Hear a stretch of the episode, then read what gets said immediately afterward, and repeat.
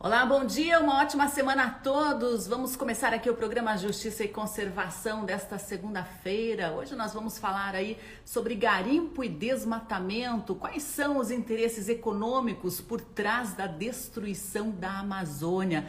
Nós vamos receber aqui o advogado Sérgio Leitão, diretor executivo do Instituto Escolhas. Também foi ex-diretor do Greenpeace Brasil e fundador do Instituto Socioambiental. Hoje nós vamos falar né, sobre o avanço nos últimos dias no Congresso Nacional do projeto de lei número 191. Nós tivemos aí né, discussões acirradas. Né? Esse projeto propõe liberar a mineração de terras indígenas com aprovação do regime de urgência lá no, na Câmara dos Deputados. A proposta tem apoio da bancada ruralista e do Centrão e tem o pretexto de acelerar a exploração de potássio e outros insumos usados na fabricação de fertilizantes que tiveram alta no mercado internacional com a guerra entre a Rússia e a Ucrânia. Porém, o texto é extremamente amplo, né? Prevê também a construção de usinas hidrelétricas, o plantio de transgênicos em áreas protegidas. Em fevereiro, o presidente Jair Bolsonaro já havia dado uma canetada, né, assinando os decretos 10.000 965 e 10.966, que impõe novas regras para favorecer o garimpo e a mineração. O primeiro decreto, né, como você acompanha aqui nas nossas redes e no, nos nossos canais do Observatório de Justiça e Conservação, já teve uma parte suspensa pelo Supremo Tribunal Federal. Esse decreto 10.965 autoriza a destruição de cavernas de máxima relevância ecológica. E o segundo decreto, 10.966, vem acompanhados aí de declarações do nosso ilustríssimo presidente, né, de que o garimpo no Brasil é uma atividade artesanal de pequena escala e por isso está tudo bem facilitar mas temos dados do MAP Biomas, temos estudos do Instituto Escolhas que mostram que o garimpo no Brasil hoje é massivo, é industrial, feito com máquinas pesadas, estrutura e logística bilionária, né? E também financia uma série de crimes e uma série de devastação das nossas florestas. Vamos entender o que está em jogo, né, com essa movimentação no Congresso e quem são os principais interessados nessa facilitação do garimpo e do desmatamento. Sejam todos muito bem-vindos. Fiquem à vontade aí para participar aqui da nossa transmissão, né? Fiquem à vontade também para fazer perguntas, comentários, sugestões, né? Inclusive, eu gostaria de compartilhar aqui um vídeo do Instituto Socioambiental que resume bem a discussão a respeito do PL 191. Acompanhe. Os impactos do projeto de lei 191 são imensuráveis povos indígenas, suas terras, a água e a biodiversidade estão ameaçados. Enviado ao Congresso em fevereiro de 2020 pelo presidente Bolsonaro, o projeto de lei 191 escancara as terras indígenas ao garimpo ilegal, entre outras atividades impactantes. E o que isso tem a ver com você? O liberou geral das terras indígenas proposto por Bolsonaro vai causar prejuízos irreversíveis à natureza contaminação da água e dos peixes pode afetar diferentes regiões e populações. Sem a Amazônia, não há equilíbrio climático e regulação das chuvas, que ameaça a continuidade da vida no planeta. O PL 191 vai devastar povos indígenas, florestas, água. Estamos de olho. Acompanhe com a gente. Os impactos é, acompanhe e cobre também né, os seus deputados sobre as decisões que eles estão tomando lá no Congresso Nacional. Estamos em ano, ano, eleitoral, né? acho que é um momento da gente tentar virar e fortalecer a frente parlamentar ambientalista para que a bancada ruralista, a bancada do agronegócio não passe aí a boiada como tem passado ao longo dos últimos anos. Bom, eu vou chamar aqui para conversar com a gente aqui Sérgio Leitão, né, diretor executivo do Instituto Escolhas. Ele vai trazer mais informações e também estudos recentes e inéditos inéditos que acabaram de ser lançados pelo Instituto Escolhas. Sérgio Leitão, estou acompanhando aqui a sua presença. Vou enviar aqui a solicitação de transmissão. Pessoal, fiquem bem à vontade aí para participar da nossa transmissão. Também vou aguardar que o, o, Sérgio Leitão chegar aqui à nossa transmissão. Inclusive, É, um convite para vocês se conhecerem um pouquinho mais aí o trabalho do Instituto Escolhas, o instituto que trabalha né, com levantamento de dados, pesquisas científicas e também com advocacy, né, com o incentivo e a elaboração de políticas públicas em setores muito importantes aqui do nosso Brasil. O Instituto Escolhas, inclusive, oferece bolsas aí para pesquisadores ligados à área ambiental, né, e vocês podem acompanhar em primeira mão o lançamento dos estudos. Recentemente foi lançado um estudo a respeito do garimpo, também sobre o impacto né, do desmatamento no, na valoração das terras brasileiras. Houve um setor que ganhou muito aí, que houve uma desvalorização do preço dos hectares, especialmente na região da Amazônia Legal, mas houve também um prejuízo para agricultores, produtores rurais que trabalham né, dentro da legalidade, dentro de uma proposta é, construtiva, uma proposta sustentável de produção, com a desvalorização também das suas terras. Bom, nós temos aqui o nosso jornal Justiça Eco, né? Jornal que está disponível aqui no nosso site justiçaeco.com.br, produzido aqui pela nossa equipe do Observatório de Justiça e Conservação. Lá você encontra também uma entrevista aqui de Sérgio Leitão, né? Esse conteúdo todo é disponibilizado gratuitamente. Você pode fazer o download da edição digital gratuitamente. Você também pode solicitar a edição impressa aqui do nosso jornal, né? A gente faz uma distribuição dirigida para quem é, apoia aqui as nossas atividades. Mas de qualquer forma, né, instituições de ensino de pesquisa que têm interesse em receber aqui o Jornal Justiça e Conservação para os trabalhos de educação ambiental, pode entrar em contato com o Observatório de Justiça e Conservação. Nós fazemos questão de parcerias desse tipo para dar escala e uma escala de qualidade às informações que produzimos aqui hoje. Sérgio Leitão está aí já a postos para participar aqui da nossa entrevista. Seja muito bem-vindo, Sérgio. É um prazer tê-lo aqui conosco, né? Já vou chamá-lo para a nossa transmissão. Estamos transmitindo ao vivo também pela Rádio Cultura de Curitiba com transmissão simultânea aqui pelo, pela História de Justiça e Conservação. Bom dia a todos aí participando, uma ótima segunda-feira a todos. Bom dia, Sérgio, muito bem-vindo aqui ao programa Justiça e Conservação. Bom dia, bom dia a todos e a todas e a todos. Espero que vocês estejam me ouvindo e vendo. Sim, estamos sim. Bom, tivemos aí a pandemia como um pretexto recente para passar a boiada ambiental, né? Agora, pelo jeito, o pretexto é a guerra entre a Rússia e a Ucrânia, Sérgio Leitão. Exatamente. O, o, o, as motivações é, podem serem trocadas para, para serem renovados os argumentos, mas o objetivo no final é o mesmo. No caso da mineração em terra indígena, é basicamente explorar é, ouro que tem uma motivação em função do seu alto preço no mercado internacional. E agora se veio com esse argumento de que se houver a liberação da mineração em terra indígena, o país resolveria seu problema é, de acesso a fertilizantes, o que é uma, digamos assim, imensa mentira. Primeiro, porque dois terços do que se explora hoje é, de potássio ou do potencial está fora das terras indígenas e o que está fora das terras indígenas garante a suficiência do país até depois de 2100. Ou seja, nós estamos em 2022 e nós estamos falando né, de uma suficiência do ponto de vista é, do potencial existente no país que garante essa exploração até depois do ano de 2100. E a grande questão da exploração é, de potássio no Brasil não tem nada a ver nem, inclusive, com os, os depósitos existentes, e sim com uma falta de política de logística que inviabiliza o preço, portanto, continua sendo mais barato trazer de fora, e uma política tributária que praticamente zera né, o imposto pago por esse é, potássio é, importado é zero. Portanto, ele é muito mais barato quando é trazido de fora do Brasil, o que fez o país agora entrar nessa situação de dependência. A gente tem potássio para explorar é, esse ano, do ponto de vista da utilização da agricultura, o que garante a safra do ano que vem. Mas para 2024, se essa situação da Ucrânia continua como está hoje, nós vamos ter sérios problemas.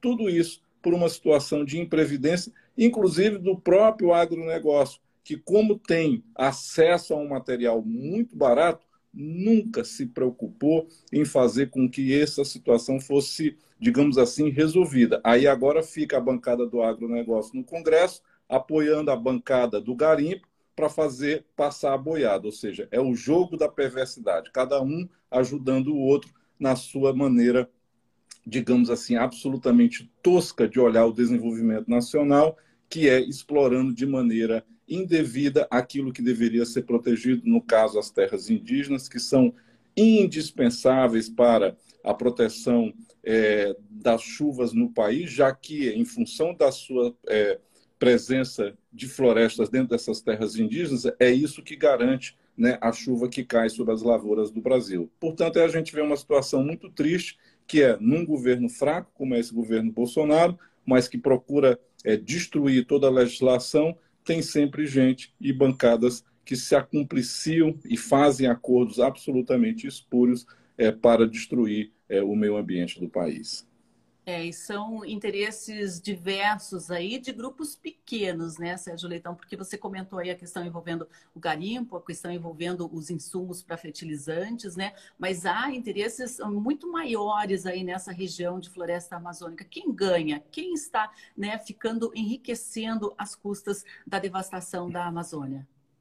Primeiro que a gente precisa é, dizer uma coisa, Sandra, que não existe mais esse garimpo como se faz querer acreditar é, como um negócio de pequenos, aquele garimpo da imagem do, artes, do artesanal, né, do garimpeiro com uma, aquela bateia, né, que é como se fosse uma bacia que faz ali a separação do ouro, da água, das pedras.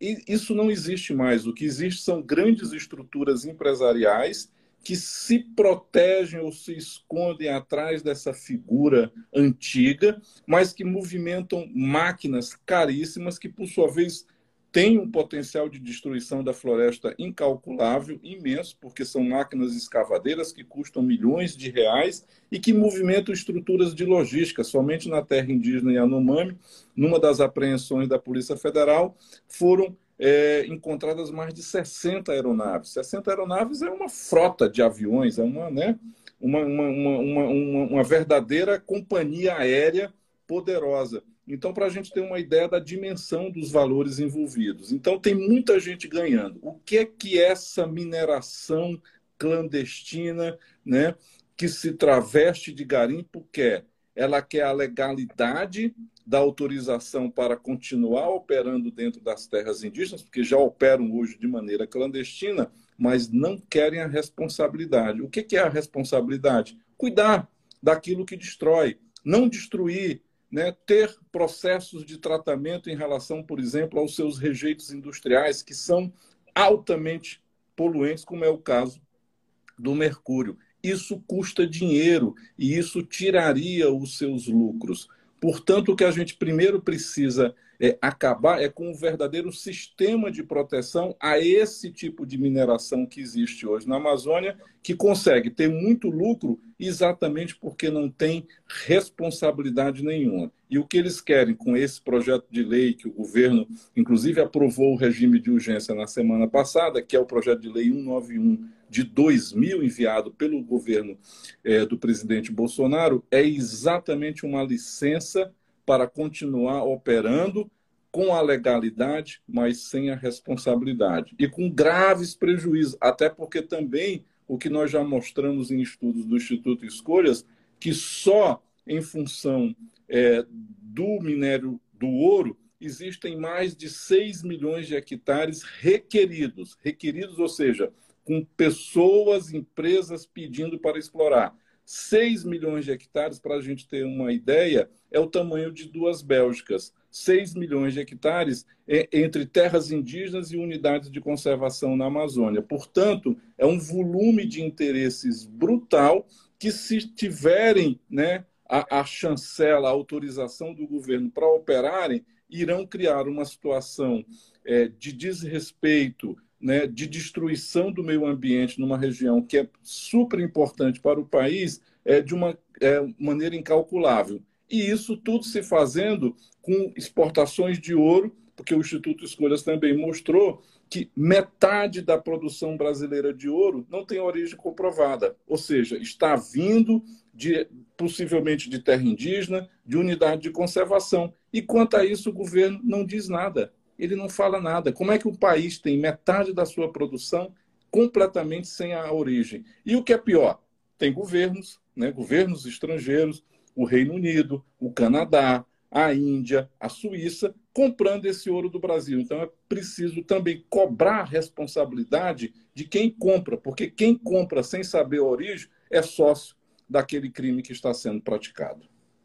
É cúmplice, né? Para não dizer que é realmente sócio mesmo nessa é situação. É sócio, é sócio, porque está comprando um produto que se sabe de origem é, duvidosa que tem um preço exatamente menor porque não tem respeito ao meio ambiente, porque traz junto a destruição de terras indígenas e desrespeito aos direitos humanos. Portanto, se torna sócio.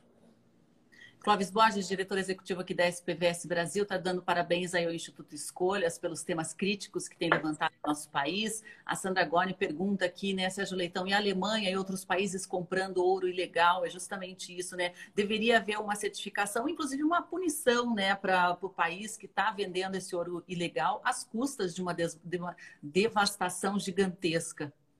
Tinha que haver e isso o Instituto Escolhas está solicitando, já solicitou a Embaixada da Suíça, já solicitou a Embaixada do Reino Unido, né, e diversas outras embaixadas, a Embaixada da, da Bélgica, tinha que haver a aplicação de uma normativa existente na União Europeia que diz o seguinte: quando se tem é, produtos oriundos de zonas de conflito, né? Isto torna este produto passível de uma série de exigências que precisam mostrar que ele não está ajudando a fazer com que aquele conflito se intensifique, aconteça e aumente os seus efeitos negativos. O que é que a gente tem hoje na Amazônia? Um conflito, um conflito ambiental, que é a destruição, um conflito físico, que é a invasão de territórios. Né? Quando você tem a própria Polícia Federal fazendo inquéritos e até mesmo tendo né, helicópteros do IBAMA queimados em aeroportos, queimados em aeroportos, não é lá no meio da floresta. O nível de descalabro chega ao ponto de você ter um helicóptero do IBAMA dentro de um aeroporto oficial sendo é, incendiado, exatamente por uma pessoa ligada à atividade do garimpo.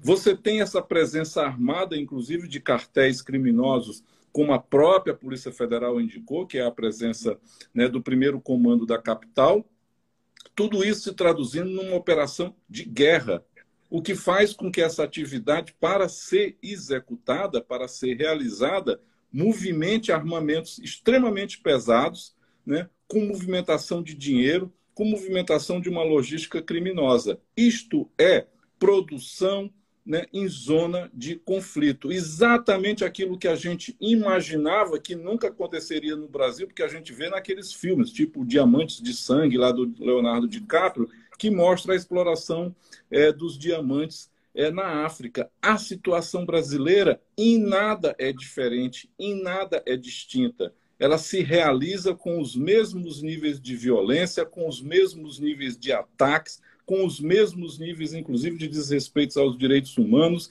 desrespeitos aos direitos trabalhistas. Portanto, o que a gente está solicitando é que a União Europeia estabeleça para o Brasil as mesmas sanções que são estabelecidas para países né, onde determinados produtos são feitos em situações né, de guerra, porque é isso que acontece hoje na Amazônia. Está aí as cenas mostradas em programas de televisão, né, com níveis extremos de violência, onde a Polícia Federal, inclusive, até mesmo corre riscos, porque são atacadas por legiões né, de garimpeiros armados né, que é, rechaçam as iniciativas da Polícia Federal e isso com um apoio político muito forte. Porque quando a Polícia Federal vai nessas regiões, os políticos vão ao Palácio do Planalto pedir a suspensão né, das atividades de fiscalização. Portanto, o que esses países precisam fazer é, em relação ao Brasil, aplicar a legislação que lá existe. O Brasil hoje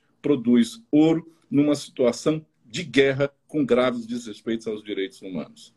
É, vamos falar um pouquinho sobre essa situação, essas condições envolvendo as terras indígenas também, Sérgio Leitão. Nós temos o próprio presidente Jair Bolsonaro, o líder do governo na Câmara, Ricardo Barros, né, defendendo o direito dos povos indígenas de também explorarem, né, garimparem. Como que o senhor vê essas afirmações e essas alegações?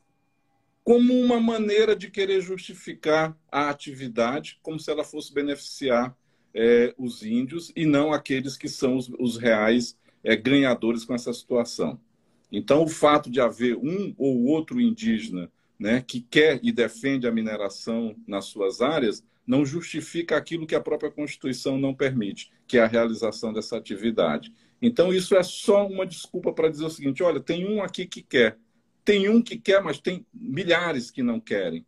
Tem um que quer, mas tem toda uma Constituição que não permite. Tem um que quer, mas tem toda uma situação de desrespeito que desautorizaria. Então, é mais uma vez né, um governo que é, digamos assim, perverso, maldoso, ruim, né? ruim no sentido mesmo da, da perversão, né? de usar um argumento para justificar uma situação que faz o benefício ser o oposto daquilo que eles dizem. Né? O benefício vai para alguns poucos, os benefícios vão para quem ganha, os benefícios vão para as chamadas DTVMs, que são distribuidoras de valores e títulos mobiliários, que são autorizadas a comprar este ouro, que deveriam fazer um papel de fiscalizar e de garantir que, ao comprar um grama né, é, de ouro ou um quilo de ouro de uma terra indígena, aquilo tivesse realmente a comprovação de que foi é, oriundo é, de uma situação extremamente legal, o que não acontece hoje, porque é, existe um pressuposto na legislação brasileira absolutamente ridículo, né, de que basta você declarar que aquele ouro é legal, né, ele está coberto e, protegido, batizado e santificado com aquilo que a gente chamaria no direito né, da chamada boa-fé. Portanto, o que você tem hoje é uma situação de uma legislação que foi sempre com esse argumento de que se trata né, de pessoas é, pequenas né, que merecem uma proteção, se dando o direito de fazer a destruição das terras indígenas e das unidades de conservação. E aí você vê, por exemplo, o rio Tapajós, que é um rio fundamental é, na Amazônia, tendo é, um volume de depósito de sedimentos maior do que aquele que saiu, é, da, infelizmente, do desastre né, absurdo que foi né, o rompimento da barragem em Mariana. E com níveis de mercúrio, tornando, por exemplo, Alté do Chão, que é um dos paraísos ecológicos mais bonitos do Brasil, ameaçado integralmente né, em sua beleza e em sua condição de ser um grande destino turístico do Brasil. Portanto, eu acho que o argumento do presidente e do deputado Ricardo Barros é, é, digamos assim, é um argumento é, maldoso, ruim, péssimo, né, que usa o fato de que um ou outro possa querer né, para prejudicar a imensa maioria que não quer. E mais do que isso, prejudicar as terras indígenas, prejudicar as unidades de conservação e não discutir o problema que é o descontrole absoluto, porque quando metade da produção brasileira de ouro como mostrou o Instituto Escolhas, ou seja, 220 toneladas de ouro, não tem nenhuma comprovação da sua origem, isso dá o tamanho do descontrole né, deste tipo de exploração no Brasil. Com a complacência, com a omissão, seja do Banco Central, que não fiscaliza o que essas DTVMs estão fazendo, seja do Ministério de Minas e Energia, né, seja de toda a estrutura de fiscalização, porque isso significa que o país está perdendo recursos e fazendo com que a nossa, é, digamos assim, imagem no exterior fique extremamente prejudicada, porque é um país hoje que não tem condições de garantir né, de onde sai o ouro que é exportado é, para diversos países do mundo, como a gente mostrou. Para a gente ter uma ideia do volume dessa exportação, o principal item exportado do Brasil para a Suíça é ouro. Um terço das exportações do Brasil para o Reino Unido, para a Inglaterra, é ouro. Ou seja, é um comércio volumoso com recursos bilionários que hoje é feito com total ilegalidade. É, a Sandra Gônia que pede para a gente divulgar aqui o nome né, dos deputados que votaram sim à tramitação em urgência do PL 191, né? Ela dá aí o, o, Instagram da associação que está divulgando, aqui nas nossas redes do Observatório de Justiça e Conservação também estamos divulgando, né? Que acho que a opinião pública precisa se mobilizar e pressionar neste momento os nossos deputados, apesar aí do ato da terra, né? Eles votaram favoráveis à tramitação em regime de urgência, né? Ignoraram toda essa mobilização popular, mas precisamos sim pressioná-los. Agora, Sérgio Leitão, o mundo não precisa de mais ouro, né? Os bancos, os cofres aí estão lotados de barras de ouro, né? Isso a exploração deixa um rastro muito grande, né, de destruição que vai custar, inclusive, a nossa própria qualidade de vida para encher mais e mais cofres. É isso, então? É, isso é que, é que é louco, né? Porque esse ouro ele serve como uma espécie de reserva monetária, né? mas se você olhar bem, é uma coisa que foi atribuída. Né? É atribuída a esse tipo de metal. E daí, né? E daí? Por que, que você tem que, em nome deste valor que é atribuído, que é um valor. O ouro, a rigor, não tem esse valor por si, aliás, como qualquer outra coisa. Nós que damos valores né, e atribuímos pesos às mercadorias, né, ao dinheiro. Mas quando a gente verifica que, em nome deste tipo de valorização, você comete todo tipo de atrocidade, todo tipo de destruição, todo tipo de guerra, todo tipo de ataque aos direitos humanos, né, de vilipêndio à, à, à, à, dignidade humana, a gente fica se perguntando: para quê? Por quê? Né? O que, que nós ganhamos em razão disso? Né? E no caso do Brasil, quando a gente verifica que, inclusive, o que existe de ouro fora das terras indígenas e das unidades de conservação é suficiente para o país, inclusive, fazer as aplicações, porque o ouro tem sim, para a gente também não dizer que ele é só esta reserva de valor a qual é atribuído um peso exagerado, ele tem diversas aplicações industriais, que é importante que a gente reconheça esse tipo de valor. Mas para isso, os depósitos, ou seja, as reservas existentes fora de unidades de conservação em terra indígena são suficientes, como a gente falou aqui também no caso do potássio, um estudo de pesquisadores da Universidade Federal de Minas Gerais mostrou o potássio existente fora de terra indígena em unidade de conservação garante a produção brasileira de fertilizantes até depois de 2100, ou seja, não temos um problema em relação a isso temos uma falta de política que permitiria isso ser devidamente aproveitado. Tem nada a ver com terra indígena.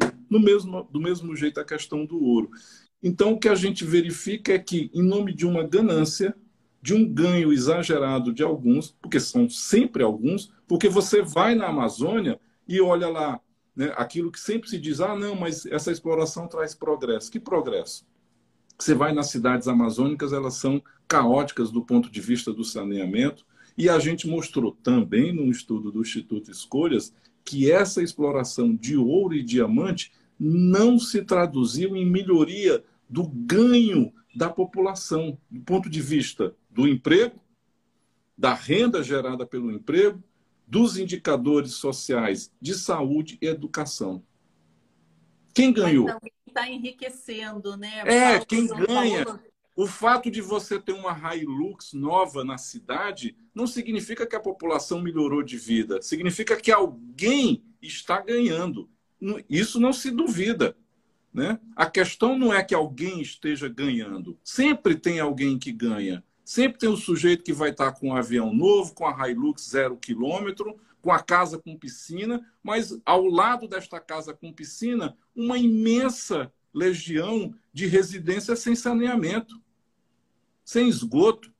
A escola não existe, o hospital não existe.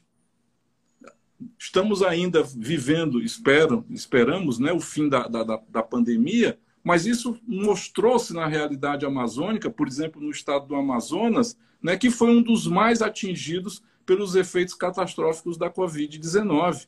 Né? O número de respiradores existentes no, no, no estado era absolutamente insuficiente. E você vai no interior do Pará, a mesma coisa, você vai no interior do Mato Grosso, a mesma coisa, você vai no interior do Amapá, a mesma coisa. Ou seja, essa mineração que deixa efeitos visíveis na floresta com a destruição, que deixa efeito visível na cor dos rios em função da contaminação do mercúrio, não se traduz em indicadores sociais, que são aqueles que dão a ideia dos ganhos coletivos. Os ganhos coletivos é quando melhora a educação, os ganhos coletivos é quando melhora a saúde, os ganhos coletivos é quando tem riqueza distribuída para todo mundo em forma de benefícios sociais.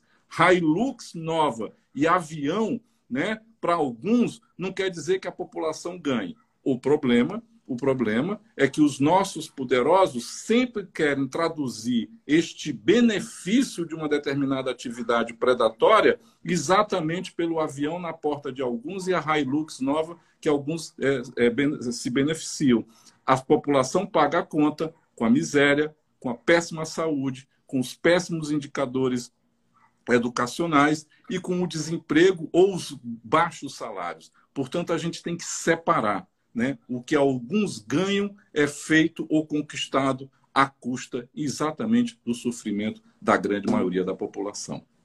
É, Sérgio Leitão, temos alguns comentários aqui. A Carla, né, ela diz assim: me pergunta há quantos anos já está havendo essa exploração ilegal em áreas indígenas e a exploração ilegal em qualquer área na Amazônia. E o Paulo Donati, né, tá dando um alô aqui, ele fala uma palavra muito forte, câncer, né? E quando a gente sobrevoa essas regiões, né, observa as imagens aéreas, há essa impressão mesmo de que é um câncer que está destruindo essas terras.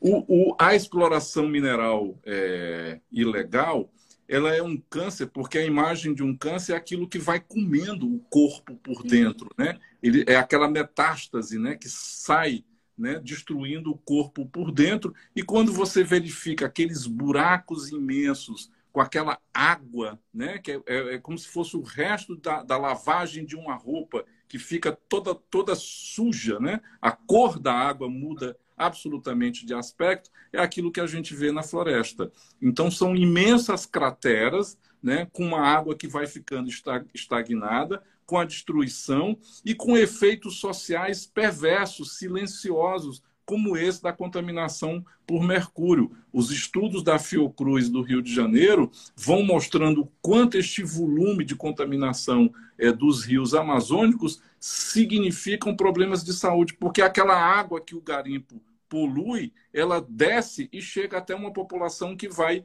é, consumi-la, que vai bebê-la numa grande cidade do interior da Amazônia, como é o caso, por exemplo, é, de Santarém e das diversas comunidades que ficam ali no entorno daquela cidade amazônica. Portanto, a gente está falando de um câncer, sim, silencioso, que vai tomando corpo né, tomando conta do corpo das cidades amazônicas e do corpo dos amazônidas. A segunda questão é que essa atividade do garimpo ela teve um aumento vertiginoso nos últimos anos. Ela aumentou mais de 500% nas terras indígenas, mais de 300% nas unidades de conservação, em função de uma dupla situação extremamente negativa. Primeiro, desde a pandemia, a partir de 2020, houve uma valorização do ouro em função exatamente dessa questão absolutamente distorcida de se atribuir valor ao ouro como uma reserva é, para investimentos, especialmente em situações de crise, e, em segundo lugar, a retirada dos controles e a diminuição da fiscalização e o apoio explícito deste governo. Este é um governo né, onde o presidente da República vai a uma terra indígena, como foi em Roraima, para apoiar o garimpo ilegal. Este é um presidente que recebe aqueles que se dizem garimpeiros né, no Palácio do Planalto. Então, este tipo de estímulo faz a atividade responder por essa explosão que a gente mostrou: 300%, 500% de aumento. Então, esse tipo de situação torna este momento absolutamente inédito, porque não houve no, no momento, na história recente do país, uma situação onde uma conjuntura de aumento de preços no mercado internacional encontrasse dentro do país um governo né, apoiando abertamente esse tipo de atividade e criando uma fragilização dos procedimentos de fiscalização. Uma das questões que esse governo mais combateu foi retirando, inclusive, recursos da estrutura de fiscalização. Então, existe uma situação que é absolutamente inédita, que é preço mais altos no mercado internacional e um governo aqui dentro dizendo explore minérios nas terras indígenas e na unidade de conservação que o governo garante e protege. Esse tipo de situação faz, situa faz o que a gente está vendo agora acontecer num padrão inerto e com as consequências, infelizmente, absolutamente trágicas que a mídia tem noticiado, a mídia brasileira e a mídia internacional, seguidamente. Clóvis Borges, diretor da SPVS, né, pergunta aí se temos alguma perspectiva de um mudan uma mudança de um cenário político com as eleições. Né? Ele até comenta que congressistas paranaenses, em boa parte, estão alinhados com a ampla flexibilização da legislação para atividades de exploração a qualquer custo, que é uma vergonha para todos nós aqui paranaenses. Né? A Sandra ainda comenta que uma estratégia de combate é expor esses políticos que votaram sim, né, Sérgio? Como que você está vendo aí essa perspectiva para as eleições e essa estratégia também de exposição que parece que não tem intimidado, ao contrário de anos anteriores, que eles se intimidavam com a opinião pública, parece que hoje em dia está bem menos isso. Eu, eu tenho uma, uma leve opinião, é, digamos assim, esperançosa né, e diferente de que não tem intimidado, porque em que pese a situação ser muito crítica, como eu disse, né, essa situação de preços elevados e um governo que apoia faz com que você tenha uma situação né, de aumento nesses patamares que eu citei aqui, né, 500% é, para a terra indígena, 300% para a unidade de conservação. Ao mesmo tempo, né, a gente tem uma situação de muita exposição desse tipo de situação e diferentes órgãos no Brasil procurando fazer o seu trabalho. Citei aqui o caso da Fiocruz, o caso do Ministério Público é muito emblemático com as ações é, que têm sido feitas. A Polícia Federal, em que pese as tentativas recentes de uma completa captura por parte do governo de uma instituição que é do Estado e não de um governo ou de qualquer governo, portanto, ela tem que ter uma autonomia no sentido né, dos procedimentos de fiscalização, de abertura do, de inquéritos, né, de indiciamento, exatamente para garantir que a legislação não fique passível de ser feita e controlada né, por quem se acha dono do poder, como é o caso é, da atual do atual presidente da República. Em que pese tudo isso, tem havido fiscalização. Em que pese tudo isso, tem havido né, situações de operações, como a gente viu recentemente é, na região do Tapajós. Em que pese tudo isso, quem tocou fogo no helicóptero do Ibama, que estava estacionado no aeroporto de Manaus, foi preso. Em que pese tudo isso, a Polícia Federal tem feito diferentes é, operações, como a Dilema de Midas, que mostrou né, o volume é, de lavagem de ouro por parte de empresas que são autorizadas a funcionar pelo Banco Central, mas que não são devidamente fiscalizadas. Então, tem sim razão para a gente acreditar que a legislação brasileira né, oferece as bases necessárias para que a gente rechace, combata, ainda que com muitas vezes numa situação de extrema desigualdade, esses desmandos do atual governo. A gente precisa de mais. Por isso que o Instituto Escolhas está fazendo um projeto de lei que foi apresentado pelo senador. Aliás, fizemos um projeto de lei que foi apresentado pelo senador Fabiano Contarato, exigindo exatamente o rastreio do ouro. O que é, o rastreio? É você comprovar que aquele grama de ouro que foi vendido saiu de uma operação totalmente legalizada. Se não tiver saído, não pode ser comercializado. É por isso que o Instituto Escolhas está pedindo que a União Europeia crie esse procedimento de constrangimento legal, né, de exigir que o Brasil só venda ouro se ele provar a sua origem, exatamente em função dessa situação de zona de guerra que se transformou a Amazônia. E, em terceiro lugar, né, nós estamos agora fazendo também um trabalho que é propor um sistema com base na tecnologia moderna do blockchain para que esse rastreio do ouro seja inteiramente feito em bases novas, diferentes daquele controle que é feito hoje no país, que é manual. Imagina, manual, sabe? Nota, é nem nota fiscal eletrônica. Num país que já está na nota fiscal eletrônica, a venda de ouro é feita ainda. Só falta ser aquele papel carbono de antigamente, né? Que ficava ali uma cópia né, absolutamente sem nenhum tipo de controle real e com, essa, com esse absurdo de que você, ao dizer que aquele ouro é legal, a sua declaração né, ganha é, um status de boa-fé que legitima e legaliza tudo. Que é que a gente precisa fazer? A gente precisa, sim, de uma alteração é, do é, atual status político do país. Não é possível continuar com uma presidência ou com um presidente que tenha esse tipo de declaração absolutamente destruidora. Este é um governo que veio para destruir a legislação ambiental.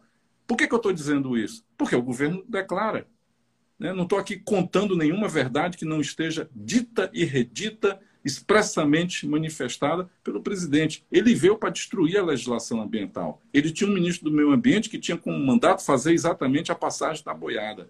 Então, esse tipo de situação coloca que a continuidade né, de um governo tão ruim né, para os direitos humanos, tão ruim para os direitos indígenas, tão ruim para o direito das mulheres, tão ruim para o direito do meio ambiente, é potencializar a um nível absolutamente insuportável aquilo que a gente já viveu ou tem vivido ao longo né, desses mais de três anos de governo. Então, é absolutamente necessário não só cuidar disso, né, desta mudança do, do, do ponto de vista é, da, do poder presidencial, mas também do Congresso, porque o Congresso tem sido partícipe neste processo de destruição. Né? O que o presidente da Câmara dos Deputados, Arthur Lira, tem feito é absolutamente inaceitável, porque ele negocia e faz todo o processo de destruição com passagens de leis absolutamente negativas e ruins, como a gente viu na semana passada, colocando na pauta de votação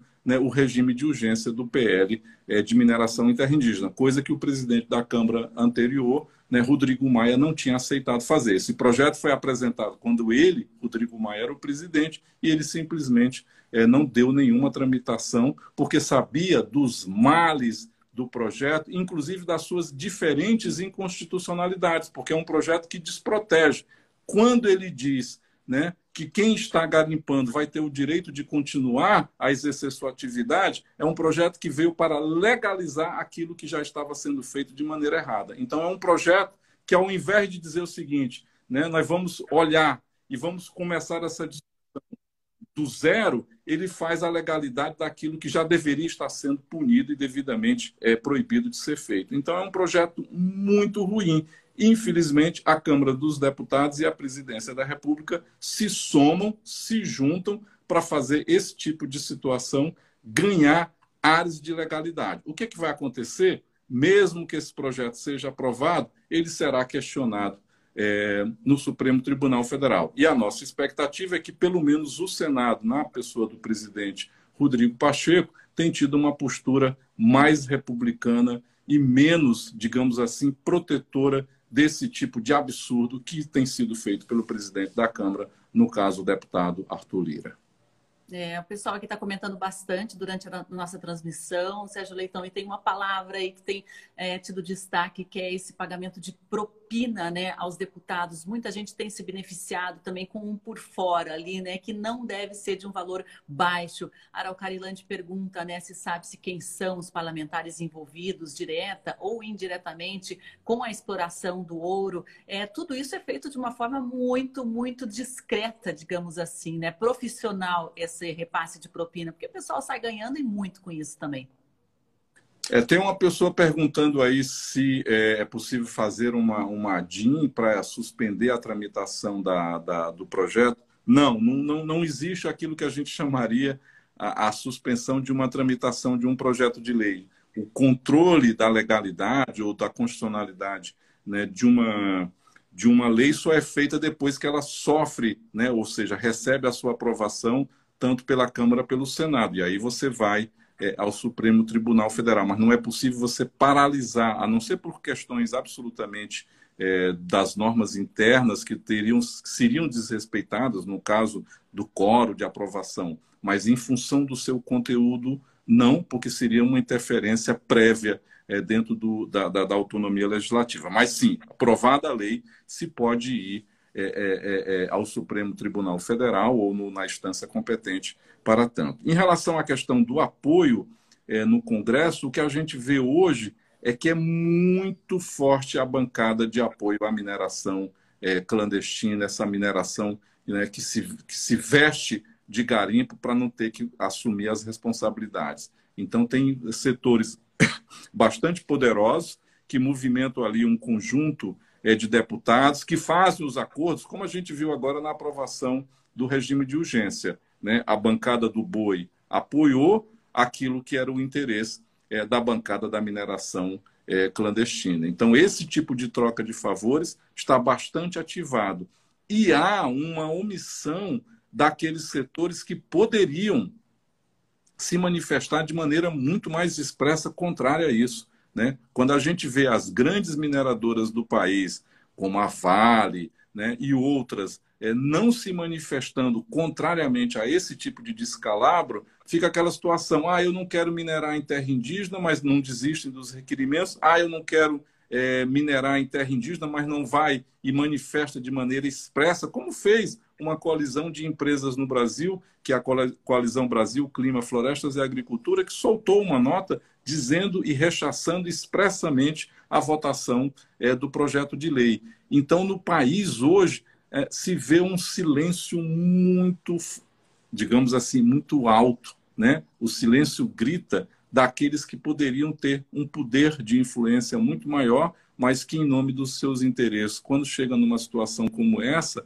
ficam quietos e não manifestam é, da maneira e com o poder que poderiam se manifestar. Então, é também necessário a gente cobrar de diferentes empresas e de diferentes segmentos empresariais que se manifestem de maneira muito mais forte, porque fica uma situação é, de uma espécie de é, é, resguardo absolutamente inaceitável no momento em que você tem um governo com esse nível de violência contra a democracia, que é o que nós temos hoje. Nós temos um governo que conspira contra toda a construção democrática que a gente duramente começou a fazer a partir de 1988, quando o país né, cria, faz uma nova Constituição que deu toda a base né, para se ter uma legislação ambiental, toda uma base para se fazer a criação das unidades de conservação, toda a base para o reconhecimento e a retomada né, do reconhecimento das terras indígenas. Então, no momento em que você tem um governo que vem e quer destruir tudo isso, que atenta contra a democracia, que não teve nenhuma, digamos assim, vergonha de fazer aquilo que fez no setembro do ano passado, que era um discurso golpista como esse, né, a gente vê o tamanho da ameaça que a gente tem. Se a gente já está assim, imagina se esse governo for reeleito.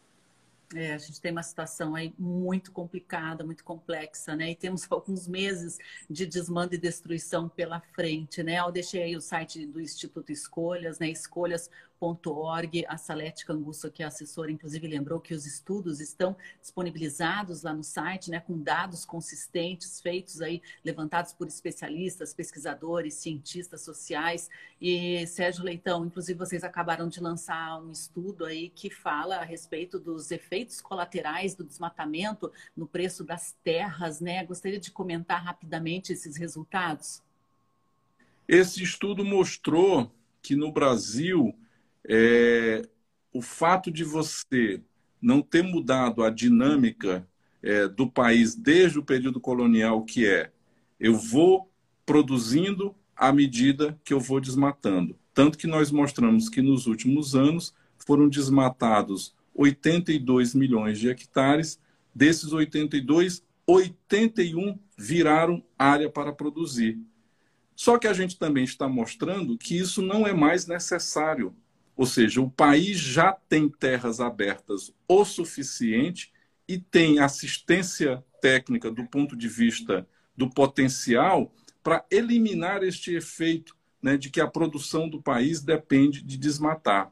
E, o que é, e qual é o efeito de você continuar fazendo desmatamento para aumentar a produção? É que você reduz o preço da terra e, com isso, você beneficia quem exatamente não quer melhorar os seus padrões produtivos. O que torna a dinâmica do desmatamento infindável. Por que, que você não acaba com o desmatamento se não precisa mais desmatar? Porque ele beneficia né, um grupo pequeno, né, mas potencialmente muito forte é, de produtores que com isso lucram. Então, o que esse estudo está mostrando é o seguinte: é, o desmatamento acaba beneficiando né, um segmento muito poderoso do agro brasileiro que ganha com ele e, portanto, é por isso que o desmatamento não acaba. O que o estudo mostra é se a gente é, aumentar o padrão de assistência técnica do país, isso se torna desnecessário, ou seja, a gente protege a depreciação que esse estudo mostra que existe no preço da terra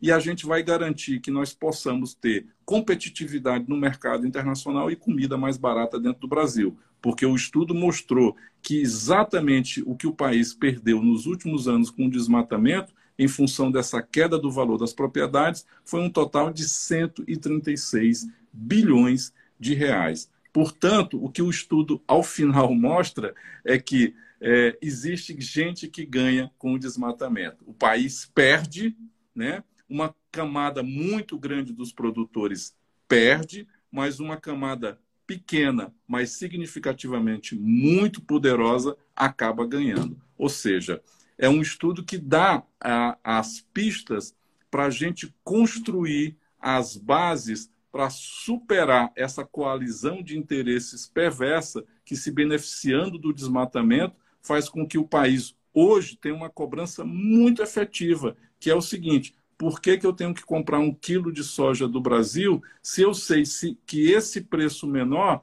só é possível o país fazer, não porque ele é um país produtivo do ponto de vista da técnica, mas ele é um país que produz à custa do desmatamento das florestas brasileiras. O país precisa entender que esse tipo de subsídio que o desmatamento forneceu ao longo de toda a sua história não será mais possível de continuar a ser oferecido. O Brasil tem que ser pop, tech, né, pela técnica, pela produtividade e não porque desmata e beneficia todo esse ciclo de produtores de commodities, como é o caso da soja e como é o caso da pecuária.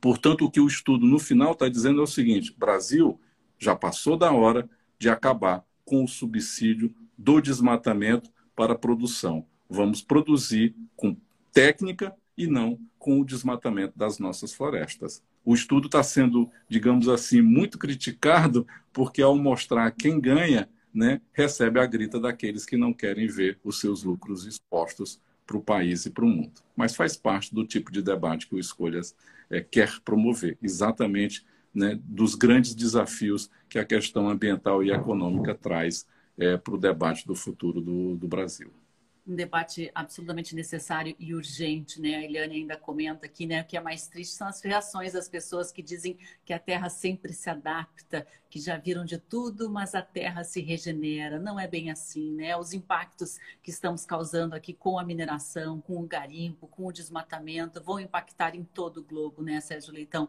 É, toda a comunidade eh, mundial deveria estar envolvida nesse debate aqui no Brasil. Exatamente. É, é, é, essa versão de que é, sempre tem uma solução é, mágica ou uma solução técnica é sempre para nos dar o conforto de, de, manter os pés sobre a mesa da sala enquanto a gente assiste a TV do domingo. Infelizmente, não é verdade. Né? Os problemas batem, né? Tá aí a, a seca que a gente viveu no ano passado, está aí Curitiba tendo problemas de abastecimento de água como nunca teve é, na sua história.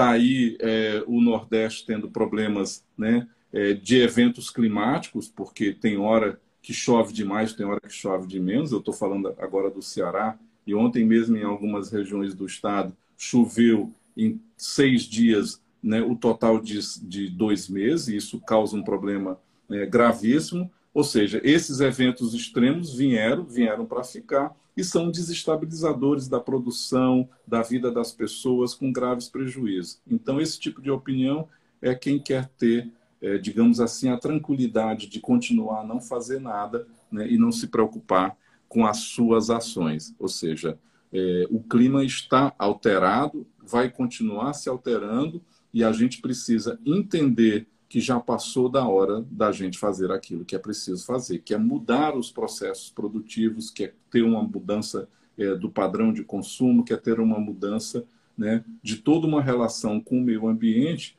porque isto significa que a gente está deixando para os nossos filhos e nossos netos um mundo muito pior. E a gente deveria ter a consciência da irresponsabilidade que estamos a praticar. É, Paola até comenta, quero pipoca para ver a terra pegar fogo na TV. Eu agradeço a todos aqui que participaram, né, com as suas perguntas, os seus comentários, o seu alô aqui da nossa transmissão. Queria agradecer muito a disponibilidade de Sérgio Leitão, ele que é advogado, diretor executivo do Instituto Escolhas, né, de compartilhar aqui as informações, os dados referentes aos estudos desenvolvidos pelo Instituto, que inclusive estão disponíveis no site escolhas.org, e todo o trabalho né, de elaboração de políticas públicas que o Instituto vem desenvolvendo ao longo desses anos para tentar avanços ambientais e não retrocessos. Muito obrigada, Sérgio. Uma ótima semana para você. Obrigado, obrigado a você. Uma ótima semana para o mundo, para a gente, no momento, né? A, gente está vivendo aquela situação assim de que parece que né, todo ano que entra ele consegue ser pior do que o anterior, né? E 2023, infelizmente, não está fugindo essa regra. Quando a gente menos esperava, tem uma guerra que, apesar de tão longe, é tão perto da gente nos seus efeitos e no grau de insegurança que gera para cada um de nós e para a humanidade.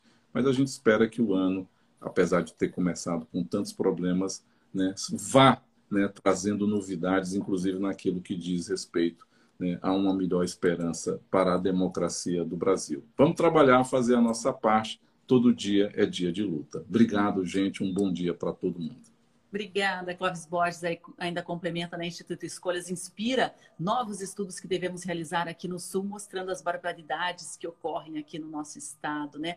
Eliane, de qualquer forma, precisamos cuidar do nosso planeta. Paola, fala de Sérgio, é muito clara, muito bem embasada. Obrigada a todos. Amanhã nós vamos ter um bate-papo aqui, Sérgio, a respeito de logística reversa, economia circular. Vamos trazer o case de uma empresa que tem atuado em sete estados, né? Com projetos de aterro zero, para falar aí sobre gerenciamento de resíduos que é outro impacto gigantesco aqui ambiental no nosso Brasil. Como é a saída para isso? Até amanhã, então, ao vivo, a partir das 8 horas da manhã, aqui no programa Justiça e Conservação. Espero todos. Até lá.